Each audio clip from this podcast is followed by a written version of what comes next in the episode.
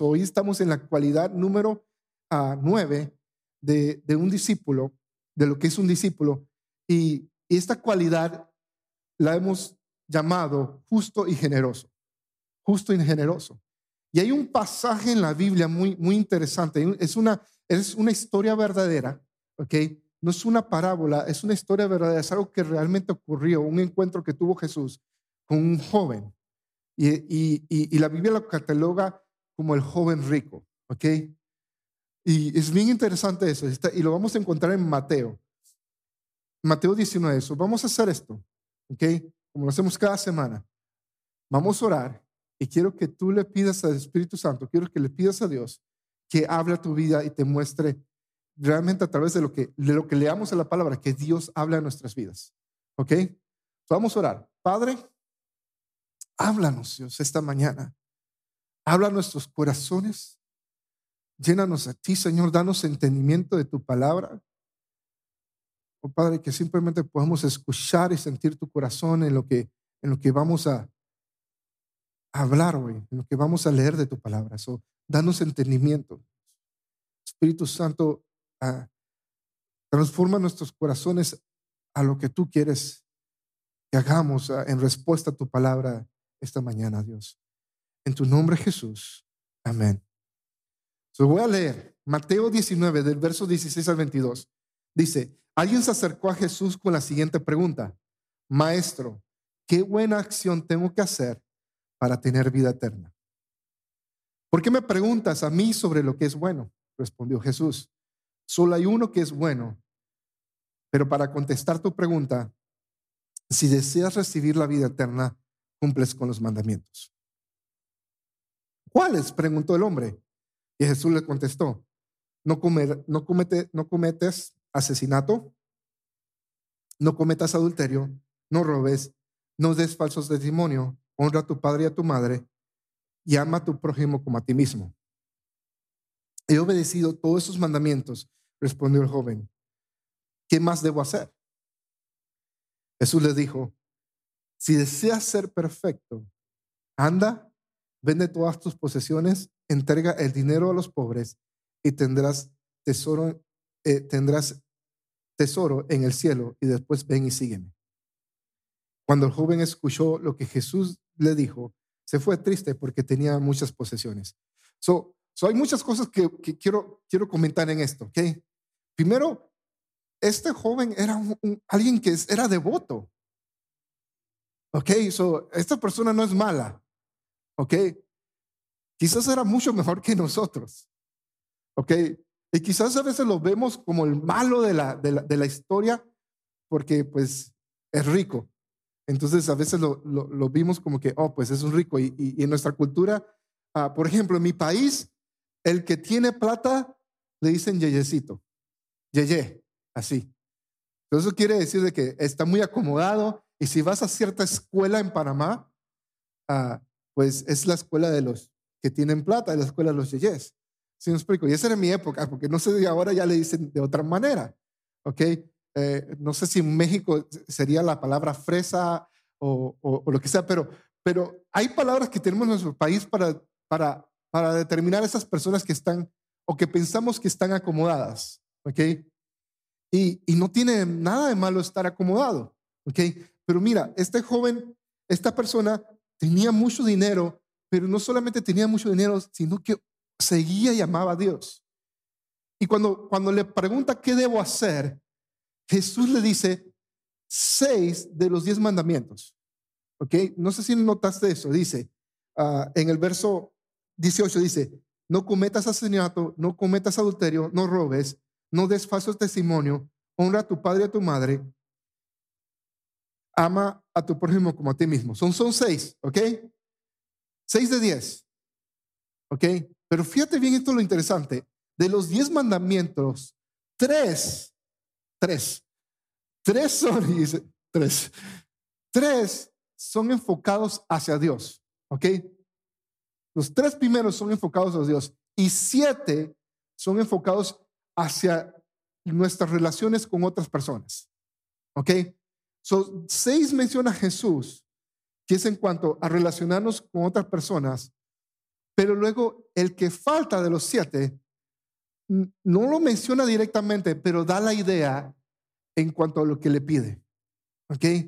Y el que, y el que, y, el que Jesús no menciona es no codiciarás. ¿Ok? No, no, no tengas envidia, no desees aquello que no es tuyo. ¿Ok?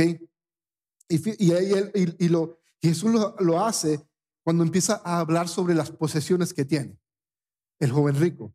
So, fíjate bien, eso, es muy interesante. Jesús, Jesús habla de eso, que, Jesús, de hecho, habla mucho acerca de dinero en la Biblia. ¿Ok? Ves que él habla sobre no atesoren cosas en la tierra y eso, vemos mucha conversación sobre eso. no es la primera vez que, Jesús está lidiando con el tema de las finanzas o, algo parecido. Y, y, fíjate bien, tenemos que entender esto, porque Jesús le está diciendo, vende todo. Y tenemos que entender esto, porque no quiero que salgas de aquí pensando, oh, pues el pastor lo que quiere ahora que demos todo y venda mi casa, mi, todo, mi carro y eso. No, porque mira, Dios no necesita nuestro dinero. Dios no necesita el dinero, no, Él es el dueño de todo. So, cuando Jesús nos pide algo o le pide a alguien algo a, alguien, es mucho más allá de lo que le está pidiendo, porque Jesús lo que está pidiendo es el corazón de la persona. ¿Sí, me explico? Jesús, más allá de pedirle a joven rico el, que, que renunciara a sus posesiones, lo que Jesús estaba pidiendo el corazón de él. Y lo mismo que sucede con nosotros. Jesús nos pide nuestro corazón. Mucho más allá de, de los recursos, las finanzas que tenemos, Jesús pide nuestro corazón. Jesús le pide de, de todo, que demos todo. Y, y, fíjate bien algo, algo que sucede aquí. Cuando Jesús tiene esa conversación con este joven y, y, le, y, le, y le dice, ok, estás cumpliendo con, e, con los mandamientos que te mencioné, ok, pero haz esto. Y en ese momento Jesús le está diciendo, quiero que dejes de pensar en ti y pienses en otros. Pienses en aquellos que tienen una necesidad. cuando ves el contexto de todo lo que está sucediendo en este versículo, Jesús está hablando a este joven rico, le está diciendo, tienes, tienes dinero y cumples los mandamientos, ¿ok? So, póntelo de esta manera. Estamos cumpliendo con lo que creemos que es la Biblia, ¿ok? Pero Jesús ahora le está diciendo a esta persona, piensa en otros, sé justo con otros. Ahora mira lo que, lo que sucede en el mundo.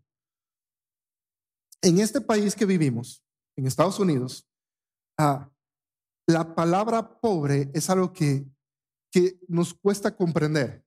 ¿ok? Incluso yo creo que ya cuando tienes muchos años acá y vienes de tu país, sea que sea, ah, ya nos cuesta comprender la palabra pobreza porque vivimos en abundancia aquí. ¿Okay? Yo, yo he conocido a algunos de ustedes que tengo más de ah, cinco años de conocerlos y que recién llegaron aquí, llegaron flaquitos y ahora pues ya no son papas fritas, ahora son Big Macs. ¿Sí, me explico? Y, y, y, sucede eso, o sea, Sucede eso con muchos que llegan aquí. Hay algunos que, no me acuerdo, me acuerdo de Felipe ah, cuando llegó acá. Y, me acuerdo de otras personas que, que, llegaron acá y estaban delgaditos y ahora estamos rellenitos, ¿ok? Ah, y, y, eso habla de la abundancia que hay en nuestro país, en este país, ¿ok? So, so la pobreza en realidad en este país ah, existe, de, cierta manera, pero, pero sí, es bien difícil poder realmente comprenderla, porque, porque cuando lo vemos el panorama de la pobreza a nivel mundial, entonces es muy diferente. Okay, por ejemplo, más de la mitad del mundo vive en pobreza día a día. ¿Sabías eso? Más de la mitad del mundo. La mitad de la población del mundo vive con menos, ok, escucha bien esto, la mitad de la población del, mundo vive con menos de 3 dólares al día. Eso equivale a 3 mil millones de personas. Viven con solo 3 dólares al día. Cerca de 1.3 mil millones de personas viven con menos de un dólar 25 al día. Y te digo, conociendo a algunos de ustedes, sé que eso es una realidad de algunos de nosotros en nuestros países. Y nos podemos identificar con eso. El 80% de la población mundial vive con menos de 10 dólares al día. Entonces, si tú fuiste hoy a Starbucks o si fuiste a McDonald's y gastaste, o a la gasolina y gastaste 10 dólares, estás, ese es el, salario de un día del 80 población del mundo. 20% de la población mundial, 20% de la población mundial tiene más, gana más de 10 dólares al día.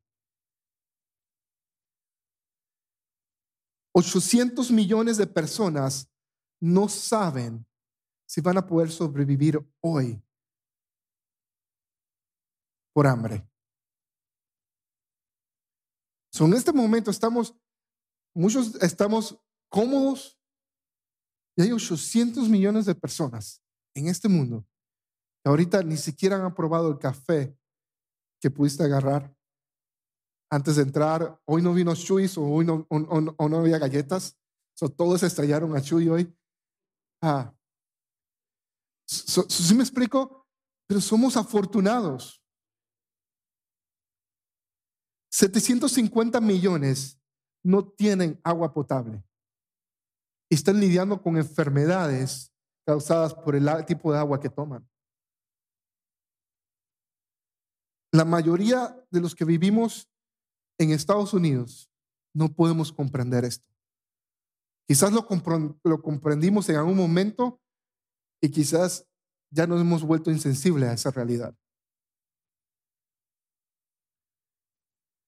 ¿Cuántos de ustedes han escuchado el término el 1%? Es un término en política que dicen el 1%.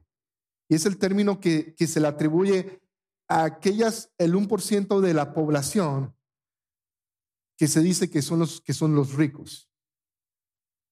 Y en Estados Unidos se, se, se habla mucho de eso. El 1% a que, que ellos paguen más impuestos. Siempre se habla de eso porque tienen mucho dinero y deberían ellos pagar mucho más impuestos. Y, y se habla de eso mucho. Pero fíjate bien, hay un estudio que dice que lo que se requiere para que aquí en Estados Unidos tú seas parte de ese 1%, ¿ok? Dice que debes tener 770 mil dólares en, en propiedades o, activos. ¿Ok? Si tienes carros, casas, tienes cuentas de banco llegan a 770 mil dólares y tienes un salario de más de 100, 350 mil dólares, entonces eres parte de ese 1%. ¿Ok? Que es de, de los que tienen más poder económico en el país, aquí en Estados Unidos. Pero ahora fíjate esto, ¿ok? A nivel mundial cambia la, la, imagen totalmente en cuanto a esto. A nivel mundial, para que tú seas parte de ese 1%, lo, tienes que tener un ingreso mínimo anual de 32 mil dólares. ¿Ok? So, y esa es mi pregunta, nada más levanta la mano. ¿Cuántos de nosotros hacemos más de 31 mil dólares al año? La gente en McDonald's hace esa cantidad de dinero. Y la mayoría de los que estamos aquí al menos que seas un estudiante universitario y o que seas en high school o algo así y trabajas menos de 20 horas, si estás trabajando tus 40 horas y, y ganas más de, de, de, 15 dólares la hora, estás seguro que estás en los 32 mil. O si estás ganando 13 o 10 horas a hora y estás trabajando 40 horas por semana, seguro ya estás haciendo los 32 mil. So, según esa estadística, a nivel mundial, si ganas más de 32 mil dólares al año, eres parte del 1% del mundo que es considerado rico comparación mundial. Y veslo, por eso mucha gente quiere vivir en este país. Porque realmente considera esto, en, en Estados Unidos El que es pobre come todos los días. El que es pobre come todos los días. Porque hay tantos, Estados Unidos es el segundo país con más beneficios sociales en el mundo. El que es pobre tiene las, estampillas o tiene aquí en Alabama el WIC y estampillas y, la, y eso, esos son programas para, para, para niveles de pobreza. So, la persona más pobre se le garantiza que va a comer. En muchos países, la persona más pobre, su garantía quizás es morir de hambre. So, ¿Ves la diferencia? So, si estamos ganando más de 32 mil dólares al año, estamos en esa categoría de un por ciento. Eso significa de que entraríamos como una persona rica a nivel mundial. Y tenemos ese privilegio. Ah, porque estamos aquí, estamos en un país que, es fácil ganar dinero. Mateo 19, 23 al 30 dice esto. Y es algo bien interesante. Mira lo que dice. Entonces Jesús les dijo a sus discípulos, les digo la verdad, es muy difícil para que una persona rica, que si ganas más de 32 mil al año, entonces tú entres en esta categoría. Es muy difícil para que una persona rica entre en el reino de los cielos. Lo repito, es más fácil que un camello pase por el ojo de una aguja que un rico que entre en el reino de Dios. ¿Ok? So ya hemos establecido de que la mayoría de los que estamos aquí somos ricos. ¿Ok? Y dice, dice Jesús, le digo la verdad, es muy difícil que una persona rica entre el reino del cielo. Y luego dice esto, es más fácil que un camello pase por el ojo de una aguja que un rico en el reino de los cielos. Ahora, ¿cuántos han visto una aguja alguna vez en su vida? ¿Ok? ¿Cuántos han visto en el ojo de una aguja? ¿Ok? ¿Crees que un camello puede pasar por ahí? Ok. Ahora, fíjate bien esto. En nuestro contexto, en cómo vemos las cosas, obviamente un camello no puede pasar por el ojo de una aguja. ¿Ok? Pero también en los tiempos bíblicos en, Jerusalén había una puerta que se llamaba el ojo de la aguja. ¿Ok? So, para que un camello pudiera pasar por esa puerta, tendría que agacharse. Eso era muy difícil para un camello pasar por esa puerta. ¿Ok? Eso no importa si, si eso específicamente estamos hablando de, la puerta de, de, Jerusalén o una aguja de la que conocemos, va a ser muy difícil. Requiere una transformación para que un camello pase por el ojo de una aguja. Requiere una transformación total. Debe ocurrir una transformación muy grande para que eso suceda. Luego el verso 25 dice, los discípulos se quedaron atónitos. Entonces, fíjate la pregunta que hacen. ¿Quién podrá ser salvo? Pero preguntaron. Ahora, esta es la idea, esta es la razón por qué quedaron atónicos. Porque en la tradición judía, aquel que tenía dinero, aquel que le iba bien, okay, más obedecía a Dios, era un reflejo de su relación con Dios, porque le va bien. Si me explico, entonces esas personas eran como que, men, ellos están más cerca de Dios porque Dios los bendice. ¿Ok? En su idea es que ellos ven a esas personas ricas, los veían de esa manera. Y decían, men, si estos están más cerca de Dios y les es difícil a ellos entrar al reino de los cielos, pues ¿quién podrá ser salvo? Es como lo vieron los, los discípulos. Dijeron, si ellos que están mejor que yo, en una posición mejor que yo con Dios, entonces yo cómo voy a poder salvarme si soy pobre o no tengo, no tengo lo que ellos tienen era la, manera, por eso se quedaron atónitos, dice la Biblia. Y Jesús los miró y les dijo, humanamente hablando es posible, pero para Dios e, es imposible. Humanamente hablando es imposible, pero para Dios todo es posible. Entonces Pedro dijo, ¿no hemos dejado todo para seguirte? ¿Qué recibiremos a cambio? Sumía la realidad. Los discípulos que estaban con él, y entiende cuando hablamos de discípulos, de Jesús no son los doce, que esos son los apóstoles. Los discípulos por general eran 125 personas que los seguían constantemente, incluyendo esos 125 estaban los doce apóstoles. ¿Ok? So, los discípulos, dice, eh, eh, estaban ahí y le dijo, hemos dejado todo para, para salirte. al menos 125 personas habían dejado todo. Sus casas, su, sus familias, muy posiblemente habían vendido todo nada más para básicamente vivir como gitanos y seguir a Jesús donde ellos vivían y acampaban donde Jesús los llevaba. Tenían esa comunidad. So, Jesús les contestó, les aseguro que cuando el mundo se renueve, el Hijo del Hombre se siente sobre su trono glorioso, ustedes han sido mis seguidores, también se sentarán en doce tronos para juzgar a las doce tribus de Israel. Y todo el que haya dejado casas, hermanos, hermanas, padre, madre, hijos o bienes, por mi causa, recibirá cien veces más a cambio y heredará la vida eterna. Pero muchos que ahora son los más importantes, en ese día serán los menos importantes. Aquellos que ahora parecen menos importantes, en ese día serán los más importantes. La idea es esta. Nosotros podríamos calificar como ese joven rico. cuando leemos este texto, a veces decimos, es que yo no soy rico.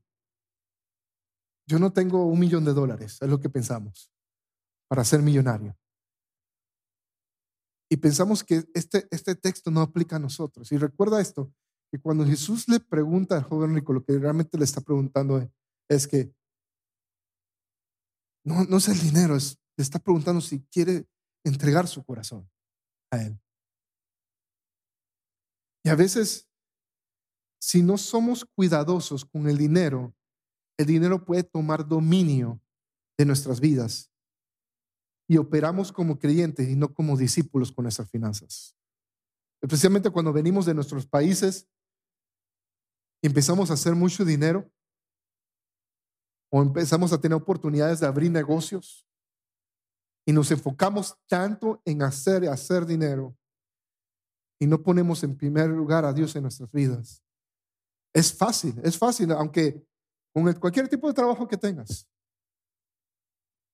La pregunta sería, ¿estarías dispuesto a sacrificar las cosas por Dios? ¿Estarías dispuesto a sacrificar lo que tienes por Dios? ¿Estarías dispuesto a dejar algunas cosas o lo que deseas por Dios?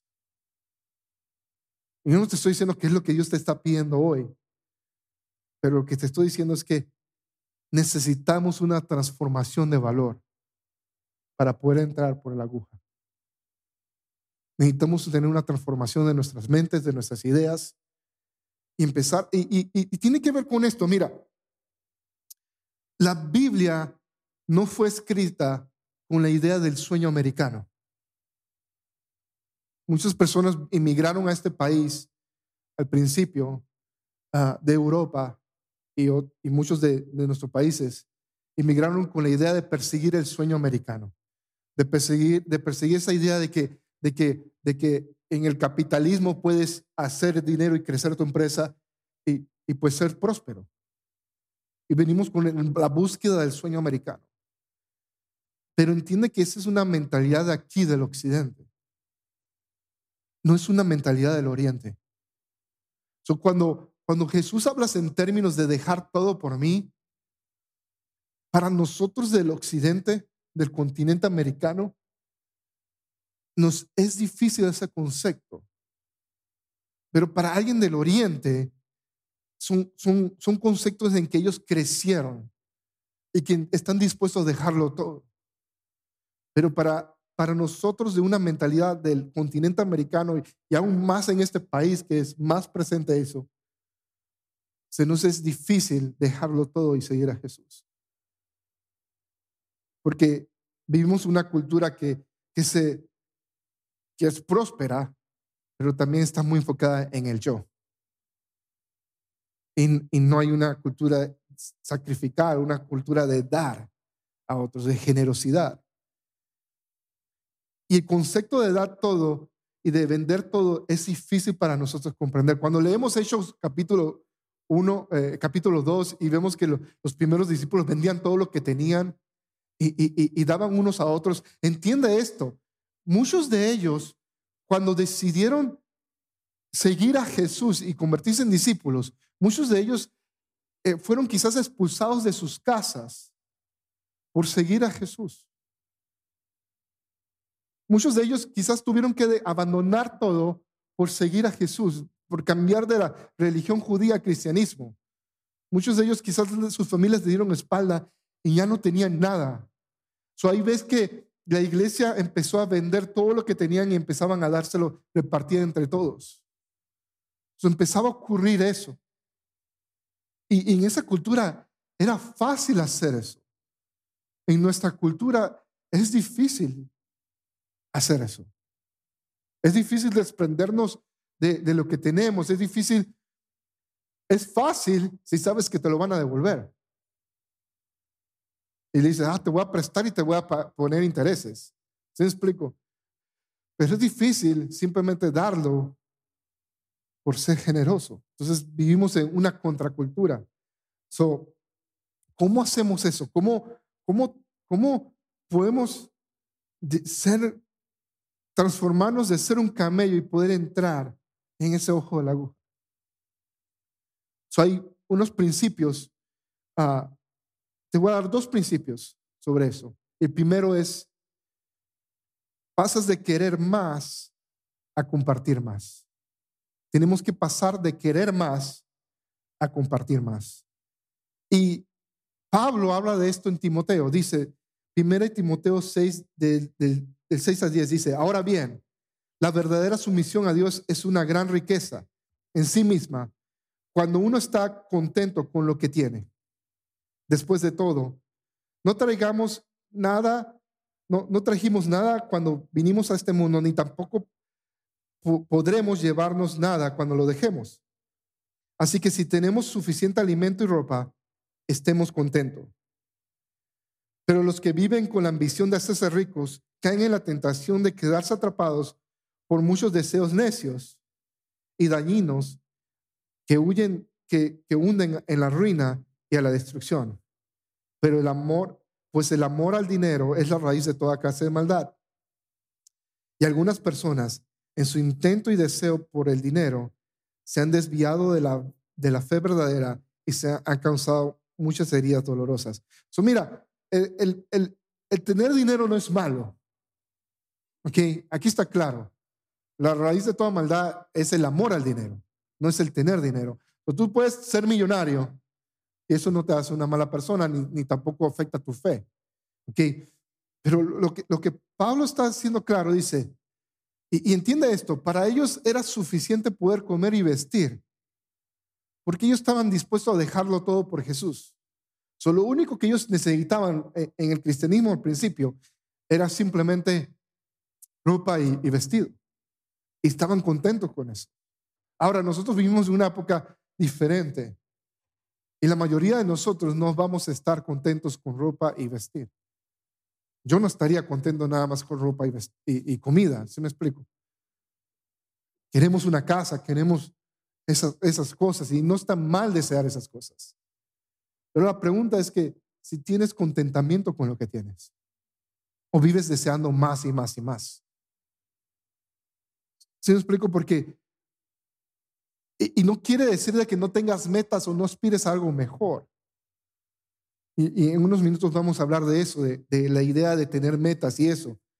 Pero Pablo está siendo claro acá de que, de que tenemos que estar contentos con lo que tenemos y que es suficiente eh, el, vestir y el comer. Y en, el caso de nosotros es suficiente vestir, comer y tener dónde vivir. Yo creo que si estás cubiertas esas tres áreas en tu vida, tienes más que suficiente, porque eso te, te lleva a estar en ese 1% de la población que es rica. ¿Sí me explico? Y luego, lo, mira lo que dice en 1 Timoteo 6, 17 19. Luego continúa, enséñale a los ricos de este mundo se ganas más de 32 mil dólares, que no sean orgullosos ni que confíen en su dinero, el cual es tan inestable. Eso lo estamos viendo hoy día, realmente el dinero es tan inestable. El precio de la gasolina, la inflación, todo lo que está sucediendo en el país. deberían depositar su confianza en Dios, quien nos da en abundancia todo lo que necesitamos para que lo disfrutemos. fíjate bien, o sea, Dios no tiene problema de que podamos disfrutar lo que, lo, que Él nos da. Y mira esta parte bien importante. Diles que usen su dinero para hacer el bien. Deberán, deberían ser ricos en buenas acciones, generosos con los que pasan necesidad y estar siempre dispuestos a compartir con otros. si, si, si, quieres tomar algo en tu vida y empezar a aplicar hoy, es este versículo. Diles que usen el dinero para hacer el bien. deberían ser ricos en buenas acciones, generosos con los que pasan necesidad y estar siempre dispuestos a compartir con otros. De esa manera, al hacer esto, acumularán un tesoro como un buen fundamento para el futuro, a fin de poder experimentar lo que es la, vida verdadera. Necesitamos pasar de querer más a compartir más. Necesitamos empezar a, hacer eso. ¿Cómo hacemos eso? ¿Cómo pasamos de ser más, de, dejar de, de querer más a dar más? ¿Cómo hacemos eso? So, hay algo que, hay una persona que escribió un libro que se llama El Círculo de la Bendición. Y es un, es un estudio que él hace basado en Salmo 25. Mira lo que dice Salmo 25. Dice, ¿quiénes son los que temen al Señor?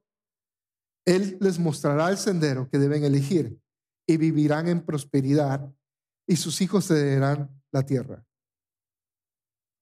So, la frase esa, vivirán en prosperidad, en el hebreo se puede traducir también como el círculo de vida, el círculo de prosperidad. Y esta persona hace esto. Y, quiero que te imagines esto conmigo, ¿ok? Imagínate un círculo grande, ¿ok? El tamaño que quieras el círculo, ¿ok? Y dentro de ese círculo, pon todas las cosas que tú deseas tener. ¿Ok? El tipo de casa que quieres tener, el tipo de carro que quieres tener, ¿ok? Las cantidades de hijos que quieres tener, Piensa en todas las cosas que deseas tener. ¿Ok? Ahora piensa, ya teniendo todo lo que deseas en ese círculo, ¿cómo afecta tu habilidad para dar fuera del círculo? ¿Ok? Entonces, ¿pensaste en todo lo que quieres tener? Es fácil porque ya, la mayoría de ustedes ya saben lo que quieren tener. ¿Ok? So, ¿Ya tienes esa casa que quisiste? ese terreno que quisiste o ese negocio o ese auto que quisiste, que deseas tener. Ahora, piensa, el tener todas esas cosas, ¿cómo afecta tu capacidad de ayudar a otros? ¿Ok? Por ejemplo, y piensa, te doy un ejemplo.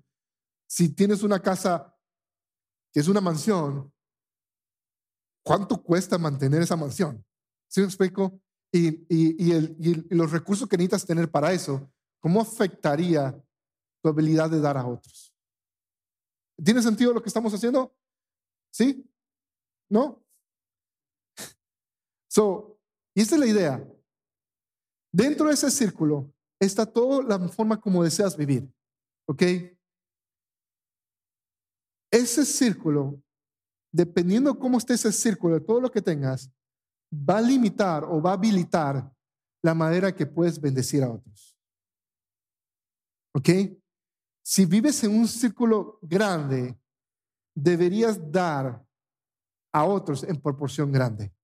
¿Sí me explico? Porque no hay nada de malo uh, que manejes un Ferrari, ¿ok? O un, no sé, un Lamborghini, un carro de 300 mil dólares. No tiene nada malo si en tu círculo está ese Lamborghini, ese carro carísimo, esa mansión. ¿Ok? Aquí el asunto es si si la misma manera, la proporción de que vives, estás dando también la proporción, en la misma proporción. So, si yo estoy, si yo estoy teniendo un carro de 300 mil dólares, entonces mis donativos, ya sea a la iglesia o, a la comunidad, debería ser en esa misma proporción. ¿Sí me explico? Y, ese es el círculo de la bendición. Entonces, dependiendo de qué tanto desees, puede limitar tu habilidad de dar o puede limitar tu habilidad de, no dar. Debemos comprender eso. Necesitamos entender eso porque para poder nosotros pasar de, querer más a compartir más, necesitamos empezar desde ahora a compartir más. Mira, es mentira que cuando tengas más dinero vas a poder dar. ¿Sí me explico? Es mentira. Cuando dices eso, es cuando yo tenga más dinero voy a poder ayudar a otros. Si no ayudas desde ahora a otros, no vas a ayudar nunca cuando tengas dinero. Y créeme, la mayor razón principal por la cual no tienes más es por eso, porque no has podido empezar a dar. Lo segundo es, necesitamos exponernos a la necesidad humana. Para poder ser transformados de esa manera, de, de poder ser generosos, necesitamos ser expuestos a la necesidad humana y necesitamos vivir con compasión. Ahora, ¿qué es compasión? Así simplemente te lo, te lo puedo definir. Compasión es sufrir con otros. Necesitamos tener la capacidad de sufrir con otros, de compartir, de, llevar esa carga con otros. Eso es compasión. Y, poder suplir la necesidad, ayudar en las necesidades de otros. No simplemente ah, saber de que alguien está pasando mal y no hacer nada por eso. ¿Se explico? Durante el tiempo del COVID, nosotros como iglesia ah, pudimos ayudar financieramente a algunas personas, a algunas familias que pasaron por COVID y en el pasado y actualmente ayudamos a, varias familias. Ah, nosotros como iglesia apoyamos a muchos misioneros, ah, especialmente en la área de Nicaragua y México. y tenemos parte de los misioneros que apoyamos ellos han, y fíjate bien, porque tus diezmos y ofrendas hacen este impacto, ¿ok? nosotros estamos dándole a los misioneros de Mountain Gateway, así se llama la organización misionera, ¿ok? Y hemos, eh, en Nicaragua, el año pasado creo que fue, hubo un, pasó un huracán, ¿se recuerdan? Ok, y, y, en Centroamérica fue golpeado por ese huracán. Y pasó esto. Esta organización misionera tiene cafetales en Nicaragua. Y la tormenta del, huracán afectó varios de esos cafetales.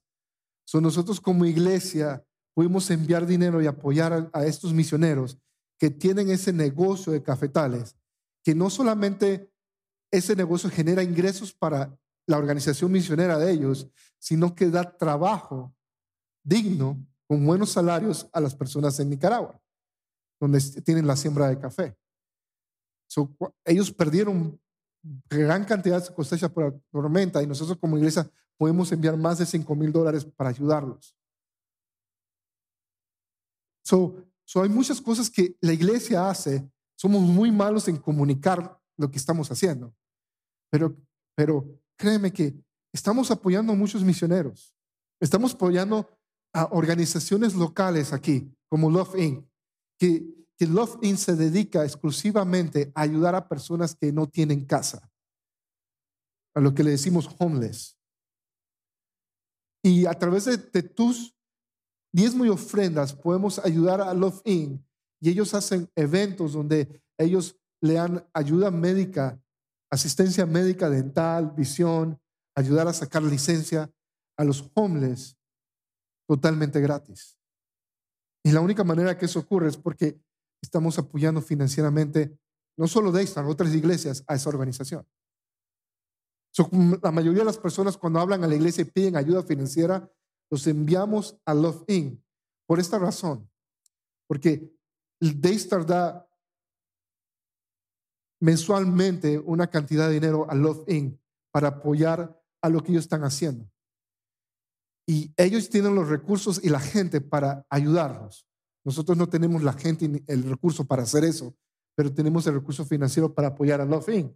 Ok, so cuando alguien tiene problemas financieros y va a Love Inc., esto es lo que hacen.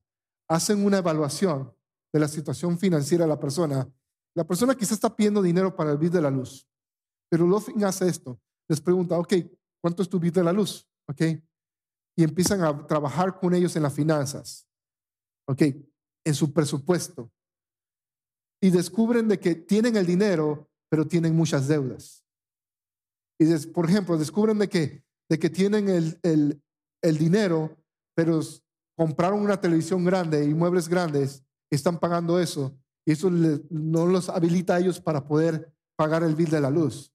Solo lo que hace Lofin dice, devuelve esas cosas, nosotros te damos unos muebles usados y una televisión usada, y ya no tienes que pagar ese bill, y te ayudamos con el bill de este mes.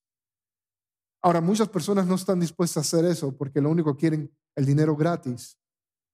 Pero lo que hace Lofin es tan grande porque les ayuda en la parte de esa financiera, por ejemplo, los ayuda a entrar en un programa de finanzas donde ellos pueden salir adelante y aprender cómo administrar mejor su dinero. Porque el problema no es que no tengan dinero, el problema es que son malos administradores. Fin hace esas cosas así. So, nosotros como iglesia decidimos, ¿sabes qué? Mejor vamos a apoyar cosas así y no tratar de inventar la rueda otra vez, porque pues ellos ya lo están haciendo bien. So, hay organizaciones como esas que nosotros apoyamos como iglesia, que tú apoyas con tus dones, con tus, con tus diezmos y ofrendas. No solamente a los misioneros.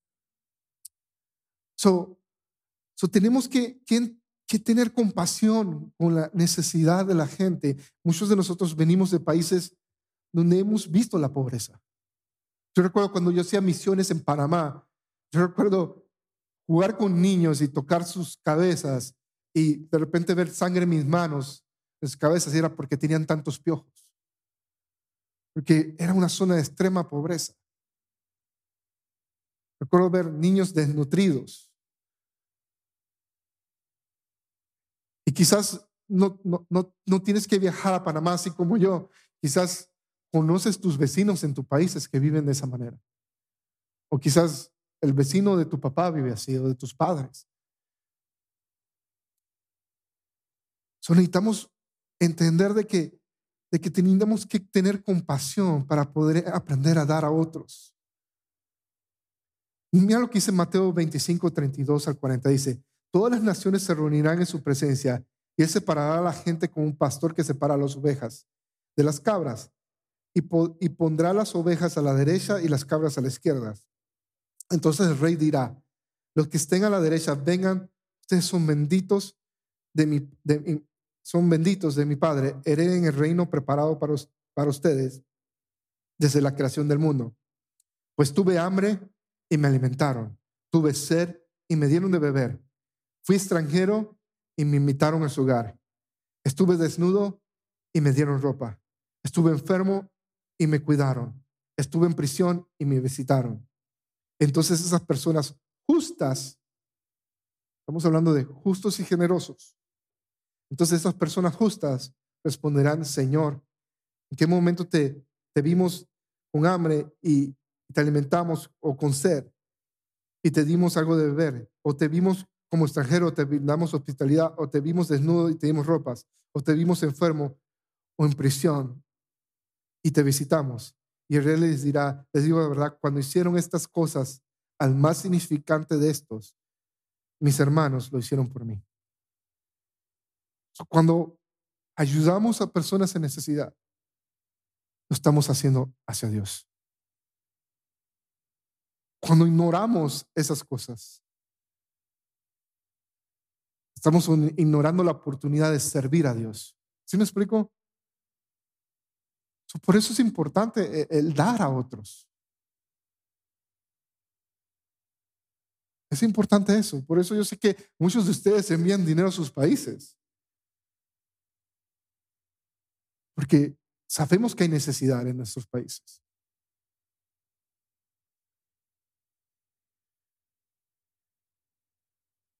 Luego el rey, el verso 41 dice, se dirigirá a los de la izquierda y dirá, fuera de aquí ustedes los malditos al fuego eterno preparado para el, diablo y sus demonios.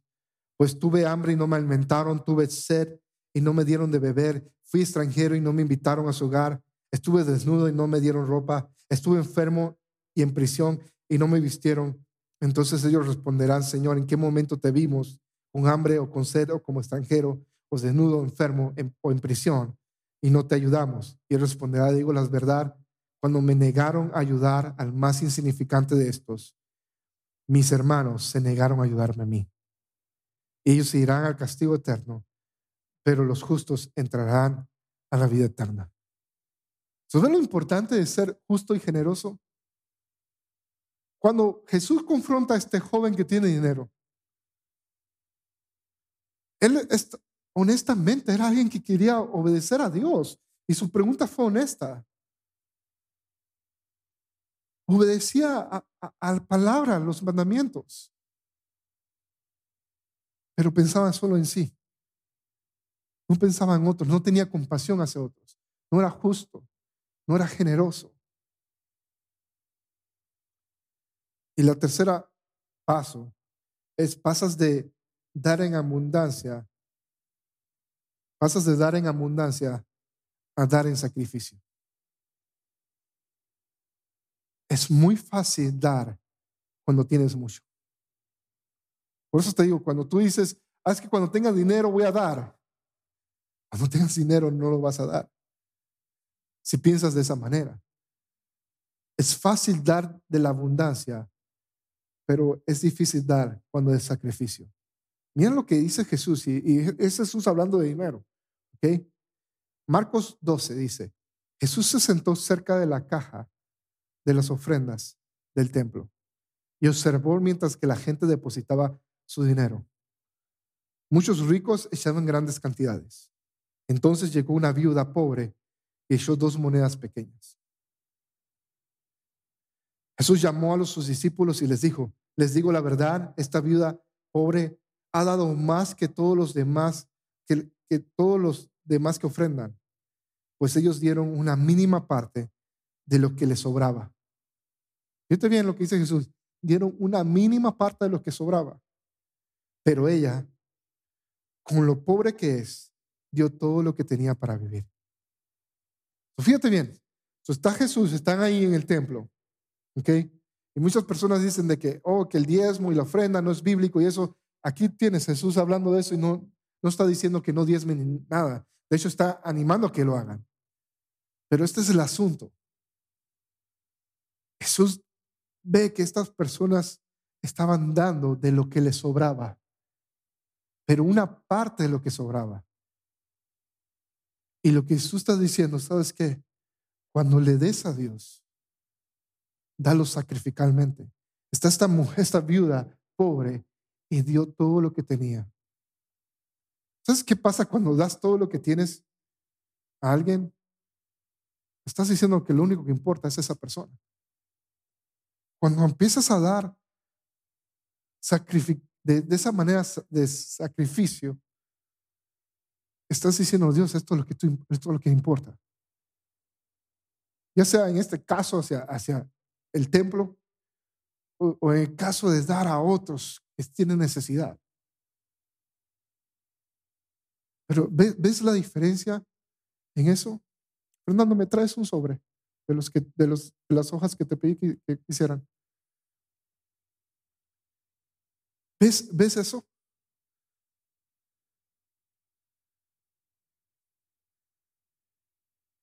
Dice que ellos dieron la mínima parte de lo que sobraba, pero ella, con lo pobre que es, dio todo lo que tenía para vivir. Muchos de nosotros hoy somos como el, el, que, perfecto. Muchos de nosotros hoy somos como ese joven rico.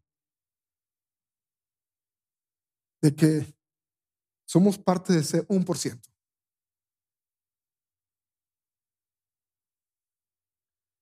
Y tú tienes ese, ese círculo donde tienes todo lo que tú deseas.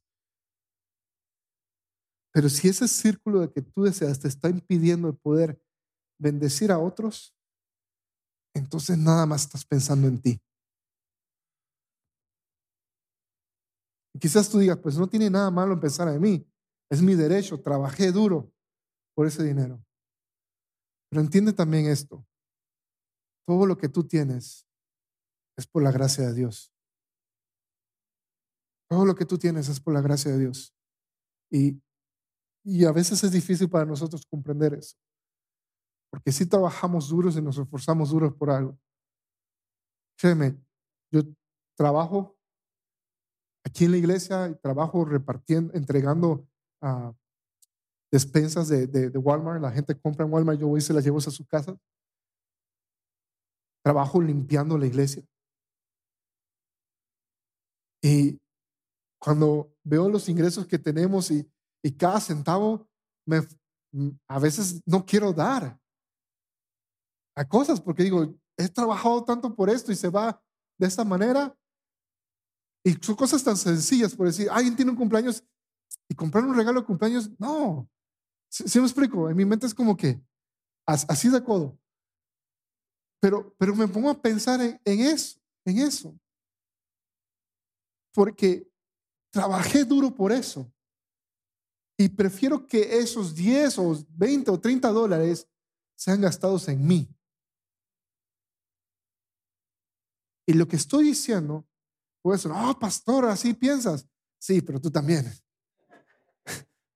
No hay, no hay, no hay una diferencia entre, entre tú y yo. Si me explico, lo que, lo que te quiero decir es que corta las alas que me estás poniendo, porque no las tengo, estoy igual que tú. Pero tengo la oportunidad de leer su palabra y me dice que puedo hacer algo más y que debo tener compasión y tener un corazón generoso y que puedo empezar a dar en abundancia. ¿Qué necesitas para ganar el reino de los cielos? Persona rica, un por ciento. Y si tú dices, ah, pues gano menos de 32 mil, so me salvé. No, no entro en este mensaje, no es para mí. Vives en ese país, so tienes la oportunidad de, de hacer lo mismo puedes dar más.